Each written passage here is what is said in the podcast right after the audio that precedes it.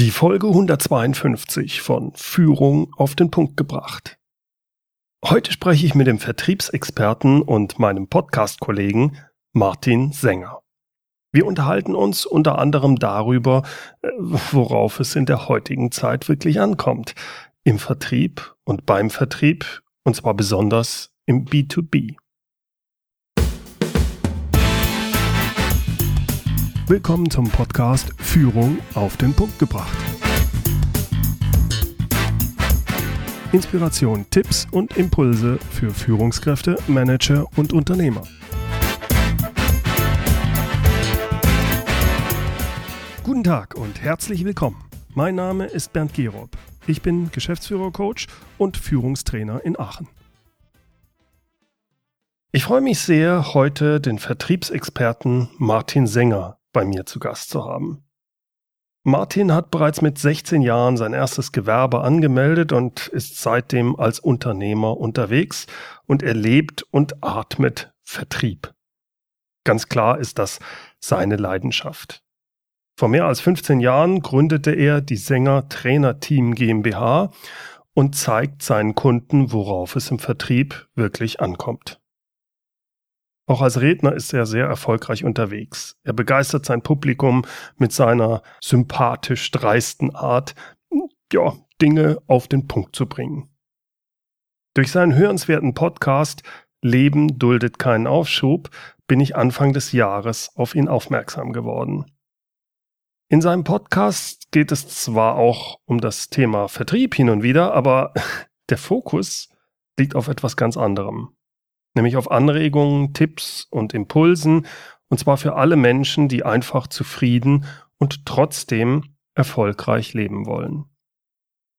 Mit Martin spreche ich heute darüber, wie sich Vertrieb in den letzten Jahren verändert hat, was das für Auswirkungen auf die Führung von Vertriebsmannschaften hat, was er von variablen Gehältern hält und warum er einen Podcast gestartet hat, der einen ganz anderen Fokus hat als sein Kerngeschäft, also Vertrieb. Freuen Sie sich mit mir auf ein inspirierendes Gespräch mit Martin Sänger. Martin, viele bisher erfolgreiche Geschäftsmodelle, die verändern sich ja momentan oder werden teilweise ganz obsolet. In unserer Zeit äh, es so, dass viele alte Branchen sterben. Gleichzeitig haben wir aber teilweise in atemberaubenden Geschwindigkeiten, dass ganz neue Geschäftsmodelle entstehen. Du bist Vertriebsexperte. Wie, wie erlebst du das? Was für Auswirkungen hat das auf das Verkaufen? Und was hat sich so, sagen wir, in den letzten Jahren, gerade im Bereich des Verkaufens, speziell im B2B, geändert? Oder was wird sich noch ändern? Wie siehst du das? Ja, also das hat tatsächlich aus meiner Sicht ganz dramatische Veränderungen äh, in den Märkten gebracht. Äh, früher war es tatsächlich möglich, dass du als Verkäufer zum Unternehmen gegangen bist und mit dem gemeinsam dann mal geguckt hast, äh, was kannst du wie präsentieren und mit dem, äh, mit dem Produkt, was du anzubieten hast, denen weiterhelfen. Heute hat sich das komplett umgedreht. Die, die Unternehmen sind super informiert, wissen ganz genau bei dem, wo sie über eine Anschaffung nachdenken, was gibt's am Markt, was brauchen sie, ähm, erstellen teilweise sogar bis hin zu den Kosten, die dem Lieferanten vorgegeben werden. Äh, ich weiß es von einem großen Automobilhersteller. Wenn der etwas anschaffen will, dann kriegt der potenzielle Lieferant sogar eine komplette Aufstellung, was was kosten darf. Und nur wenn er das so leisten kann, hat er überhaupt die Chance, mal ins Gespräch zu kommen.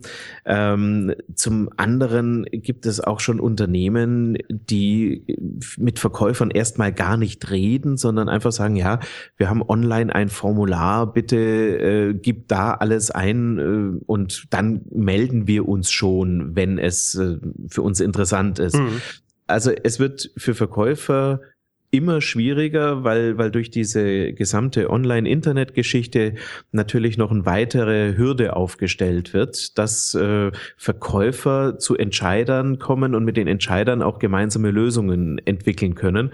Und man muss da in Zukunft, ich denke nicht, dass das großartig abnehmen wird, dieser Trend, man muss in Zukunft als Verkäufer einfach sehr viel mehr zu bieten haben, als einfach nur irgendwie gut reden zu können. Mhm. Das heißt, diese alle Informationen oder sehr viele Informationen einfacher zu bekommen sind heutzutage, ist die Vergleichbarkeit eher gegeben und dann ja. muss ich eher wirklich als mit dem Kunden an einer Sache arbeiten. Also das wäre mehr so diese Partnerschaft. Das heißt, dieses, dieses typische Verkaufen, mehr so ein Hard-Selling, das wird immer mehr verschwinden, denkst du? Ja, also da bin ich absolut davon überzeugt. Das ist auch in den allermeisten Bereichen schon verschwunden. Also die, die typischen Sprüche von früher, reinhauen, umhauen, abhauen und solche Geschichten, mhm. ja, ähm, das geht heute nicht mehr. Heute komme ich als Verkäufer bei einem potenziellen Kunden nur dann weiter, wenn der in den ersten ein, zwei Minuten, die ich vielleicht die Chance habe, ähm, mal mit ihm zu reden, wenn der da erkennt, oh wow, der will mir jetzt nicht nur irgendwas andrehen, sondern dieser Verkäufer hat sich tatsächlich Gedanken über unser Unternehmen, unsere Branche, unser Geschäftsmodell oder was auch immer gemacht. Und ähm, das ist heutzutage immens wichtig. Und da ist es jetzt wieder so, dass das, was uns auf der einen Seite die Schwierigkeit bereitet, nämlich die Informationen, die die Kunden alle zur Verfügung haben, das hilft uns hier jetzt im Verkauf, weil wir natürlich diese Informationen über den Kunden, die wir brauchen, um gezielter den Kunden ansprechen zu können, die kriegen wir natürlich auch heutzutage viel leichter als früher. Denkst du, dass es gerade in der Investitionsgüterindustrie denn überhaupt zukünftig noch diese herkömmliche Art der Kaltakquise geben wird? Also diese am Telefon anrufen und versuchen, den Termin zu bekommen. Äh, ich will Drucker verkaufen oder ich will äh, also so, so diese C-Produkte verkaufen oder wie wird das laufen? Also da glaube ich, ähm, dass das sehr schwierig werden wird. Äh, gerade äh, wenn du so Dinge ansprichst, die wirklich, ich sage jetzt mal, an jeder Ecke auch zu kriegen sind, also wenn mhm. du in einem absoluten Verdrängungsmarkt bist, ähm, dann wird es wahnsinnig schwer mit Kaltakquise, denn es versuchen immer noch äh, unglaublich viele Verkäufer ähm, dort irgendwie die Einkaufsabteilung, Einkaufsleiter, Entscheider in irgendeiner Art und Weise zu erreichen. Ähm, wenn Kaltakquise am Telefon betrieben wird, dann muss man auch heute entsprechend intelligent an die Sache rangehen und vielleicht dem Kunden auch mal, ja, eine Information geben, die ihn weiterbringt, ohne dass man gleich Geld als Gegenleistung bekommt. Und man muss einfach sehr viel intelligenter rangehen. Jede, jede Bewegung löst immer auch eine Gegenbewegung aus. Das heißt, je mehr ein Unternehmen versucht, alles online abzublocken, desto stärker wird natürlich äh, derjenige wahrgenommen, der doch noch mit dem Telefon äh, zum Entscheider durchkommt. Ähm, von daher würde ich sagen, es stirbt nicht ganz aus, aber so dieses, was man früher hatte, ähm, es geht um Kosteneinsparungen in Ihrem Unternehmen und deswegen müssten wir uns nur zehn Minuten zusammensetzen und dann werden Sie erkennen, wie interessant das für Sie ist.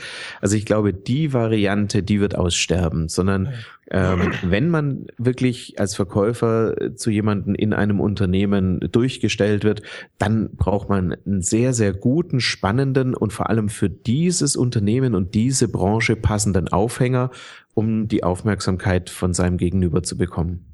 Was macht denn aus deiner Sicht so einen zukünftig wirklich guten Vertriebsmitarbeiter aus? Was zeichnet ihn aus? Ja, also sehr viel mehr als bisher geht es um irgendwelche, ähm, ja, dieses berühmten Soft Skills, äh, von dem man ja schon immer redet. Also mhm. ein, ein guter Vertriebsmitarbeiter wird in Zukunft sehr, sehr viel mehr im Bereich der, der menschlichen Ebene äh, aktiv sein müssen. Ähm, das andere ist Handwerk, also auch äh, von der Rhetorik her oder Fragetechniken oder sowas. Das setzt man voraus. Damit kann ich aber heutzutage keinen mehr hinterm Ofen vorlocken. Wenn ich aber die Fähigkeit besitze, als, ähm, als Vertriebler oder als Mensch einen anderen Menschen ich sage jetzt mal, zu fesseln in, de, in der Art und Weise, wie ich ihm was rüberbringe und ihm auch zu zeigen, hier schau mal, ich habe mir Gedanken für dich gemacht, lieber Kunde. Das sind zukünftig einfach so Fähigkeiten, die Vertriebsmitarbeiter unbedingt haben müssen. Also ich denke auch, dass ähm, Vertriebsmitarbeiter zukünftig sehr viel stärker ihr eigenes Netzwerk aufbauen müssen und äh, ja, dass auch der der Beruf selbst noch ein paar Veränderungen erleben wird. Und wer mit Menschen gut kann, wer, wer die Fähigkeit hat, Menschen in seinen Bann zu ziehen, im positivsten Sinne, ja, der wird zukünftig im Vertrieb deutlich bessere Karten haben. Das heißt, da siehst du schon einen großen Unterschied zu dem, wie es bisher war, wo man vielleicht eher wirklich Sachen abarbeiten konnte und ja, äh, eher nach Schema F vorgeht. Man, man muss sich viel enger noch mit dem möglichen Kunden beschäftigen, um überhaupt von ihm wahrgenommen zu werden und eine, eine wirkliche engere Beziehung aufzubauen. Verstehe ich dich da richtig? Ja, absolut. Ich glaube, ein gutes Beispiel ist, dass jeder von uns schon äh, wahrscheinlich nicht nur einmal, sondern mehrfach äh, von irgendwelchen Callcenter-Mitarbeitern angerufen wurde, von egal welchem Unternehmen. Und äh, du hörst ja in der ersten Sekunde, wenn der einen Telefonleitfaden vorliest, mhm. ja, also dieses Standard 0815, damit kommen wir doch heute nicht weiter, ja. Also wenn, wenn bei mir jemand so anruft und ich höre es wirklich nach ein paar Sekunden, denke mir, ja, jetzt hat er da seinen Leitfaden vor sich und äh, schön immer die Fragen stellen, wo ich ja oder nein sagen soll als als äh, Kunde. Ja, ja wobei ähm, man muss natürlich ehrlicherweise sagen, ah, du bist Vertriebsprofi, du weißt direkt die ganzen Sachen. Das heißt, du schaust dir das so an. Äh, die zweite Sache ist, das wäre ja auch wirklich dann in der Regel B2C. Ne? Äh, das ist ja auch, glaube ich, befürchte ich nach wie vor üblich, da Leute über den Tisch zu ziehen, wenn man da am Telefon versucht, irgendwelche Verträge. Ja, es ist nicht nur B2C. Also erstens ist es ja inzwischen verboten im B2C-Bereich. Warum ähm, rufen die dann immer noch bei mir an? Aber okay. Frag die mal.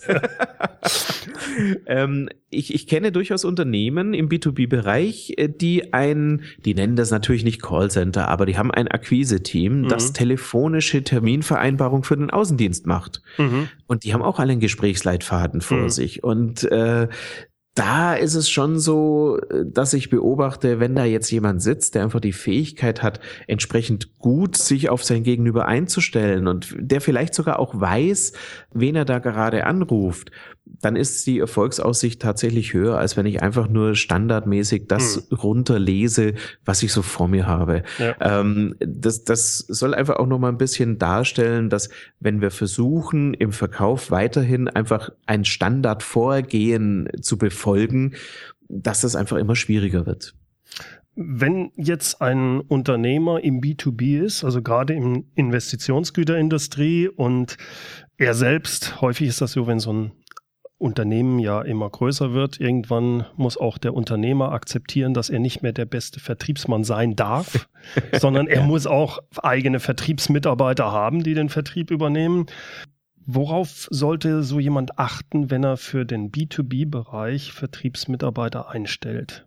Ja, da würde ich tatsächlich sagen, neben der fachlichen Qualifikation, die ich selber gar nicht mehr so hoch ansehe, weil Fachwissen kann ich jedem Menschen beibringen, beziehungsweise er sich selbst, wenn die Motivation entsprechend auch da ist, äh, in dieser Branche und in diesem Thema zu arbeiten. Also mhm. natürlich muss der wissen, worum es geht, aber äh, ich muss nicht in der Tiefe drinstecken. Mhm. Äh, was aus meiner Sicht wichtig ist, ist, dass ich einen Menschen vor mir habe, der aufgeweckt ist, der vielseitig interessiert ist. Also vielseitige Interessen äh, sind tatsächlich wichtig, weil ich dann als äh, als Unternehmer davon ausgehen kann, dass dieser Vertriebsmitarbeiter mit den allermeisten Menschen, die er so treffen wird in seinem Leben, irgendwo auch einen, einen Aufhänger findet, über den er reden kann. Und mhm. das ist schon mal das Allerwichtigste, vielseitige Interessen.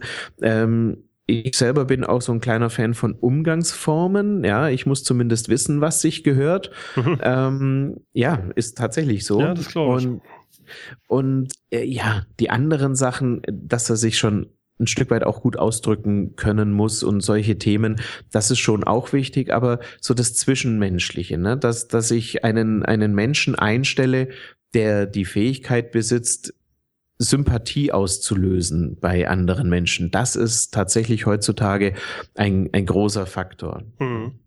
Jetzt gerade im Investitionsgüterbereich sucht man ja nicht unbedingt so diese Vertriebsmitarbeiter, die ja, ich glaube, sie werden als Hunter bezeichnet, also die wirklich ja. äh, äh, Spaß an der Kaltakquise haben und jetzt ja. rein und so weiter. Äh, es ist ja etwas, was gerade, weil das, das, muss ja auch ein Budget für bestimmte Sachen da sein. Es ist ein anderes Geschäft, als wenn ich das im, in den anderen Bereichen mache. Mhm. Ähm, was hältst du in diesem Bereich B2B von variablen Gehälter für Vertriebsmitarbeiter, also wirklich Gehälter, die an persönliche Zielerreichung gekoppelt sind? Wann ist das sinnvoll und wann nicht aus deiner Sicht? Ja, also es ist natürlich äh, so, wir werden im Vertrieb immer die Menschen finden, und das ist auch vollkommen legitim, die sagen, ich mache das hier, um Geld zu verdienen und auch um gutes Geld zu verdienen. Mhm. Gar keine Frage. Das ist natürlich eine ein Typ Mensch, den man mit einem variablen Gehalt dann auch ein Stück weit mm, einen Anreiz bieten und eine Motivation schaffen kann. Mhm. Äh, ich erlebe es allerdings in meiner täglichen Arbeit immer häufiger, dass mich Verkaufsleiter oder auch Unternehmer darauf ansprechen und sagen, Mensch, wir haben doch ein super Provisionssystem, warum bewegen die sich nicht? Also da reden die meistens über die Verkäufer, die nicht so gut performen. Mhm. Und da muss ich dann schon sagen, naja, weil eben Geld doch kein Motivationsfaktor ist. Es gibt viele Menschen, die sagen, wenn ich das und das erreiche, dann reicht das mir persönlich aus. Ne? und dann hören die fast, ich möchte nicht sagen, die hören auf zu arbeiten, aber äh, so der Elan, wenn man sein persönliches Ziel erreicht hat, ist oftmals gar nicht so groß, dann noch weiterzumachen. Natürlich gibt's die, die Wettbewerbstypen, die immer der Beste sein wollen und hm. die immer noch mehr wollen. Das ist gut, für die ist das variable Gehalt auch gut. Aber es gibt auch viele andere Menschen, die sagen, Mensch, ich mache meinen Job und ich mache den auch gut und ich äh, bin da auch zuverlässig und die kann man dann eben über so ein Modell nicht motivieren und da muss man also schon äh, darauf achten und das richtet sich jetzt schon auch so ein bisschen an die Führungskräfte, dass ich dann als Führungskraft in der Lage bin, diese Menschen, wenn ich die im Team oder diese Typen, wenn ich die im Team habe, äh, anderweitig zu motivieren. Dass ich also nicht nur so diese eine Motivationsstrategie habe, nach dem Motto hier, äh, du kriegst doch Geld dafür, also mach endlich, mhm. sondern dass ich auch Verantwortung übergebe mal oder dass ich mm, auch mal mit Anerkennung arbeite und und und die ganzen vielen äh, Motivationsfaktoren, die es da gibt. Und das fehlt mir tatsächlich manchmal so ein bisschen bei den, bei den Führungskräften im Vertrieb, die vielleicht, weil sie selber auch sehr monetär fixiert sind, ähm, dann gar nicht verstehen können, dass es Menschen gibt, wo die variable Vergütung kein großer Anreiz ist. Hm. Ich persönlich finde immer eine Mischung ganz gut, dass man vielleicht ein, ein Zielerreichungsbonus hat, aber jetzt nicht ähm, so wie es viele Systeme gibt, dass man sagt, äh, man hat 30 Prozent seines Gehalts als Fixum und 70 Prozent variabel. Da kriegt man dann auch nur so einen ganzen bestimmten Schlag Verkäufer da rein. Ne? Mhm. Martin, du machst ja äh, seit einem Jahr einen, wie ich finde, sehr hörenswerten Podcast, der sich nennt Leben duldet keinen Aufschub. Und in dem Podcast sprichst du darüber, dass äh, viele den beruflichen und materiellen Erfolg viel zu wichtig nehmen. Du hast ja auch ein einschneidendes Erlebnis gehabt. Du hattest einen 2014 Herzinfarkt, wo du dann auch ein bisschen eine Veränderung bei dir selbst beobachtet hast hinsichtlich äh, wie du über Erfolg denkst und so weiter. Du betonst, dass dass die persönliche und innere Zufriedenheit sehr entscheidend ist. Auf der anderen Seite ist natürlich auch beruflicher und materieller Erfolg wichtig. Gerade als Vertriebsprofi diese beiden Sichtweisen zusammenzubringen, also Fokus auf materiellen Erfolg auf der einen Seite und Fokus aber auf innere Zufriedenheit auf der anderen Seite unter einen Hut zu bringen, das äh, stelle ich mir gerade so in deiner Situation nach deinem Herzinfarkt recht schwierig vor. Vielleicht kannst du da ein bisschen was dazu sagen, wie du das momentan siehst und was das bei dir verändert hat. Ja, gerne. Also es ist natürlich auch schwierig. Äh, da hast du vollkommen recht. Es, es war tatsächlich, Entschuldigung, das war tatsächlich durch das Nahtoderlebnis, was ich hatte. Also mein Herz hat aufgehört zu schlagen und äh, da ist man in so einem komischen Zwischenzustand. Und in diesem Zwischenzustand habe ich durchaus so, ja, ich sag mal so Flashbacks gehabt Ähm, manche nennen das, das Leben zieht an einem vorüber oder so, aber ich habe mich so an, an bestimmte Momente erinnert und da war tatsächlich kein einziger Moment dabei, der irgendwas mit, mit finanziellem Erfolg zu tun hatte. Da waren überwiegend Momente dabei, die ich erleben durfte mit, mit meiner Frau, mit Freunden, wie auch immer. Mhm. Also so das, was eher der Seele Futter gegeben hat und weniger dem Bankkonto. Ähm, ich gebe aber auf der anderen Seite auch zu, ich, ich habe Spaß an schönen Dingen und freue mich, wenn ich mir was leisten kann und äh, empfinde das auch als sehr schön, wenn ich mir etwas durch meine eigene Arbeit leisten kann. Ja? Mhm. Und ähm, ich habe dann tatsächlich, als ich in die Reha kam, versucht herauszufinden, ähm, wie kriege ich denn hier den Mittelweg richtig hin. Ich habe 19 Jahre lang nur mein Business aufgebaut. Äh, jetzt rückblickend gesehen tatsächlich wie ein Verrückter, ähm, Wochenenden durchgearbeitet, aber nicht nur eins, sondern sechs, acht Wochen lang am Stück gearbeitet, ähm, Urlaube verschoben, beziehungsweise meine Frau alleine in Urlaub fliegen lassen und, und, und. Also wirklich äh, total bescheuert jetzt im Nachhinein. Ja, jetzt muss ich einfach immer aufpassen, äh, dass ich nicht wieder da reinrutsche in diese Thematik. Und das hatte viel für mich auch damit zu tun, mit mir selber mal ernsthaft ins Gericht zu gehen zum Thema, was braucht man denn wirklich oder äh, was, was macht mich denn wirklich zufrieden? Macht es mich zufrieden, ein 130.000 Euro Auto zu fahren? Oder komme ich nicht auf einem spannenden Auto, was äh, deutlich weniger kostet, äh, von A nach B. Und ich habe da sogar eine Variante gefunden, wo ich mit viel Spaß von A nach B komme. Das ist jetzt nur so ein Beispiel, wo ich sage, ja, so hätte ich früher nicht gedacht. Und, und heute mhm. gucke ich einfach sehr viel mehr drauf. Was brauche ich an, an finanziellem in meinem Leben, weil ich habe mir da nie Gedanken drüber gemacht. Das Geld war ja immer da. Meine Firma lief und läuft auch heute, Gott sei Dank noch, ähm, weil ich, weil ich eben das so wild aufgebaut habe. Aber ich mache mir jetzt sehr viel mehr Gedanken drüber, was brauche ich wirklich, wofür gebe ich mein Geld wirklich aus und wo gehe ich auch mal hin und sag, auf den Auftrag verzichte ich jetzt zugunsten eines verlängerten Wochenendes mit meiner Frau oder sowas. Also mhm. ich stelle sehr viel häufiger die, die Abwägung oder die Rechnung auf, will ich jetzt wie wild noch dem letzten Cent hinterherjagen oder will ich mein Leben so organisieren, dass ich wenn ich dann wirklich nicht mehr zurückgeholt werde irgendwann, wenn es dann wirklich final vorbei ist, dass ich ganz viele schöne Momente sehen darf, die ich erlebt habe und dann ist mir mein Bankkonto auch wurscht. Was mich interessieren würde, das war jetzt vor etwa zwei Jahren. Ja. Äh, das heißt, du hast dann eine Zeit lang gehabt, wo du sehr intensiv darüber nachgedacht hast, hast gesagt, nee, Moment, da muss ich mich ein bisschen zurücknehmen. Äh, das, mir sind bestimmte Sachen jetzt wirklich wichtig. Kannst du beobachten, ob das in den zwei Jahren so bleibt? Oder hast du die Tendenz, so langsam doch wieder reinzuwachsen in dieses Powern? Ja, ich, ich habe den ersten äh, Knüppel auf den Kopf schon bekommen innerhalb der zwei Jahre.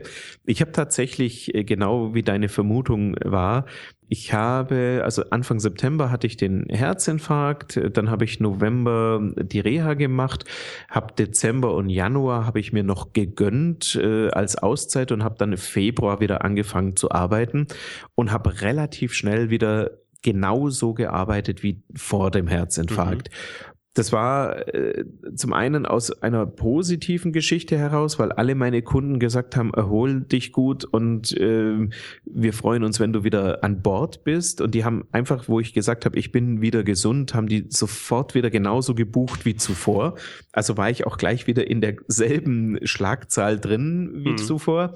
Das ist äh, an der ein, auf der einen Seite sehr, sehr positiv. Und ich hatte dann im September 2015 so ein recht einschneidendes Erlebnis Erlebnis. Ich lag in einem Hotelzimmer in Hamburg und habe gerade meinen Laptop zugeklappt, irgendwann so halb elf, also auch eine relativ normale Zeit für mich, den Laptop zuzuklappen und habe dann gemerkt, ich krieg wieder so komische Schmerzen in der Brust. Mhm. Die sich so ähnlich anfühlten wie beim Herzinfarkt und dachte mir, oh oh, was passiert denn jetzt? Hab auch wirklich das Telefon schon in der Hand gehabt, um Notruf zu wählen.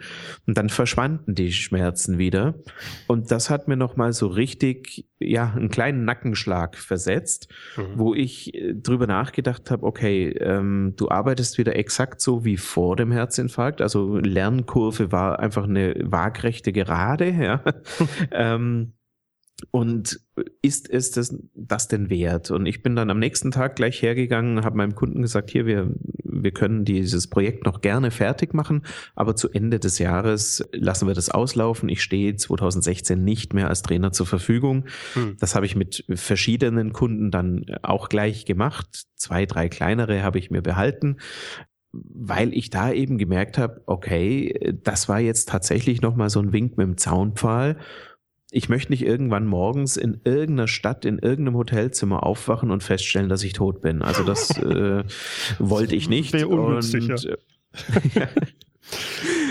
Und ja, und von daher äh, ist es schon ganz wichtig, obwohl ich drüber nachgedacht habe, obwohl ich mir Dinge vorgenommen habe und und und, ich bin wieder komplett in das alte Fahrwasser reingerutscht ja. und brauchte nochmal so so einen Schlag auf den Hinterkopf äh, im Sinne eines äh, ja, Erlebnisses, dass ich es jetzt wirklich hoffentlich kapiert habe. Ne? Ja, ich finde es sehr, sehr schön, dass du mit dem Podcasten Anfang des Jahres, glaube ich, angefangen hast. Mit dem Leben ja, duldet März, keinen ja. Mhm. Aufschub. Und ich glaube, dass du da regelmäßig dich ja auch immer wieder mit diesem Thema beschäftigst, wird auch dazu helfen, trägt auch dazu bei, dass du nicht mehr in dieses alte Fahrwasser reinkommst, hoffe ich. Ja, also das ist tatsächlich ein wichtiger Punkt. Ähm, wenn man einen wöchentlichen Podcast macht, dann muss man sich ja immer damit äh, befassen. Natürlich kann man ein bisschen äh, auch die, äh, die Themen bündeln und mal zwei, drei Folgen vorproduzieren. Äh, Gerade jetzt bin ich auch wieder auf dem Sprung und fliege nach Amerika. Äh, da muss ich natürlich vorproduzieren. Aber es ist schon so, dass ich eigentlich mit sehr offenen Augen und Ohren jetzt durch die Welt laufe und überall Themen sehe, wo ich denke, jawohl, da kannst du einen Podcast draus machen, weil das so ist, wie du früher auch warst, zum ja, Beispiel. Ne? Das heißt, weil ich, du, weil ich du, mich selber erkenne dann. Ne? Ja, du, du erkennst dich immer wieder selbst. Ich glaube, das ist eine gute, gute Möglichkeit, aus diesem ja, Fahrwasser dann rauszukommen.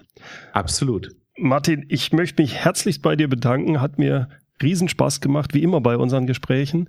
Und ich äh, drück die Daumen, dass du nicht mehr in das Fahrwasser reinkommst und kann jedem nur empfehlen, sich diesen Podcast von dir Leben duldet keinen Aufschub, da mal reinzuhören. Ich glaube, das lohnt sich für jeden von uns, der in irgendwie als Führungskraft unterwegs ist, weil wir alle mehr oder weniger uns über solche Sachen immer mal wieder Gedanken machen sollten. Vielen Dank, Martin. Vielen Dank, Bernd. Soweit mein Gespräch mit Martin Sänger. Die Shownotes, wie immer, finden sich unter www.mehr-führen.de Schrägstrich Podcast 152. Dort finden Sie auch die Links zu Martins Webseite. Sie können auch einfach Martin Sänger, also Sänger mit Ä, A mit Pünktchen drüber, in Google eingeben, dann kommen Sie auch automatisch auf Martins Webseite. Und selbstverständlich habe ich auch seinen hörenswerten Podcast verlinkt. Leben duldet keinen Aufschub. Da unbedingt reinhören. Es lohnt sich. So, zum Schluss noch unser inspirierendes Zitat, passend zum Thema Leben allgemein. Das heutige Zitat kommt nämlich von Albert Schweitzer.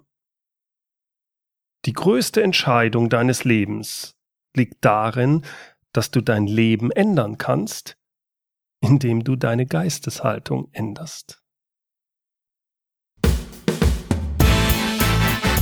Herzlichen Dank fürs Zuhören. Mein Name ist Bernd Gerob und ich freue mich, wenn Sie demnächst wieder reinhören, wenn es heißt Führung auf den Punkt gebracht. Inspiration, Tipps und Impulse für Führungskräfte, Manager und Unternehmer.